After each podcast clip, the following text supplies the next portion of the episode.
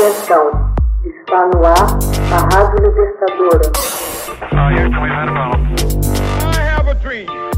Assim sendo, declaro vaga a presidência da República.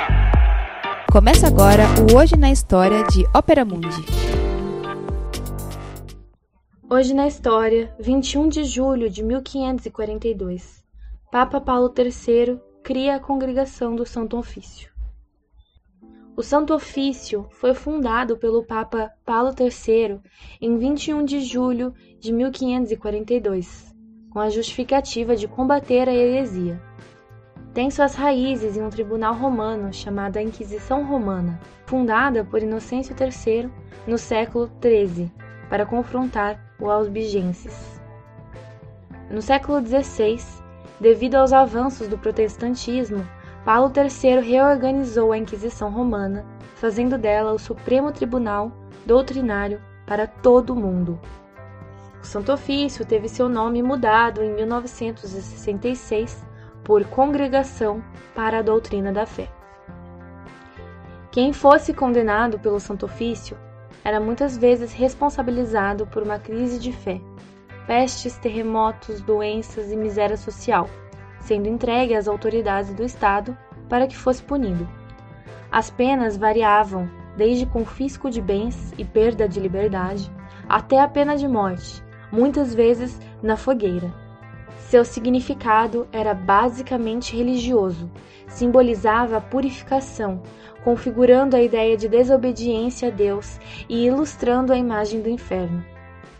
Fortemente influenciada pelo poder civil, a Inquisição tornou-se por vezes um meio de desembaraçar-se de inimigos políticos indesejáveis e foi culpada de crueldades e torturas que hoje são vigorosamente repudiadas. Foi anulada ou abrogada em 1835.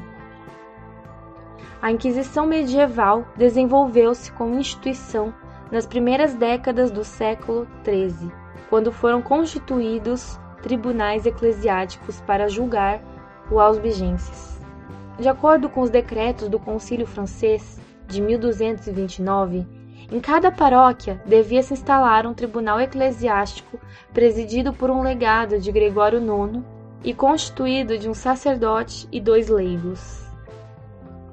Esses tribunais foram substituídos pela Inquisição Papal, instituída diretamente por Gregório IX, confiada por ele aos dominicanos. Entre 1230 e 1235, Gregório IX enviou inquisidores a várias partes da Europa para julgar casos de suspeitas de heresia. Estes juízes constituíram a Inquisição medieval. Embora nomeados pela Santa Fé, só era permitido aos inquisidores trabalhar com a cooperação do bispo diocesano. Quando um acusado de heresia era levado ante a Inquisição, a confissão e o arrependimento davam como resultado apenas um castigo simbólico. Porém, se o acusado se obstinava em sua heresia, era entregue às autoridades seculares, pois o Estado considerava a heresia uma traição à pátria.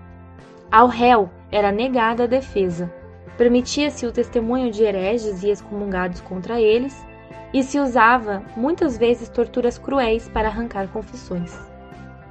Uma variante da Inquisição medieval foi a Inquisição Espanhola, fundada pelos reis católicos em 1478, que julgavam a uniformidade religiosa desejável e útil ao Estado.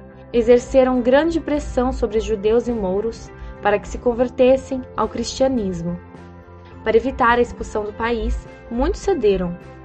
Diante de incontáveis denúncias, fundamentadas a miúde em querelas pessoais, os reis criaram a Inquisição para examinar a sinceridade das convicções cristãs de suspeitos hereges. Os principais inquisidores eram sempre clérigos aprovados pela Igreja. Os judeus e mouros convertidos, chamados de cristãos novos ou marranos, despertavam mais facilmente a suspeita de ter recaído na heresia. Eram logo denunciados à Inquisição, julgados e punidos. Outros crimes além da heresia estavam sob a jurisdição deste tribunal. Hoje na história Texto original de Max Altman, organização Haroldo Cerávolo, locução Camila Araújo, edição Laila Manoeli. Você já fez uma assinatura solidária de Opera Mundi? Com 70 centavos por dia, você ajuda a imprensa independente e combativa. Acesse www.operamundi.com.br/apoio.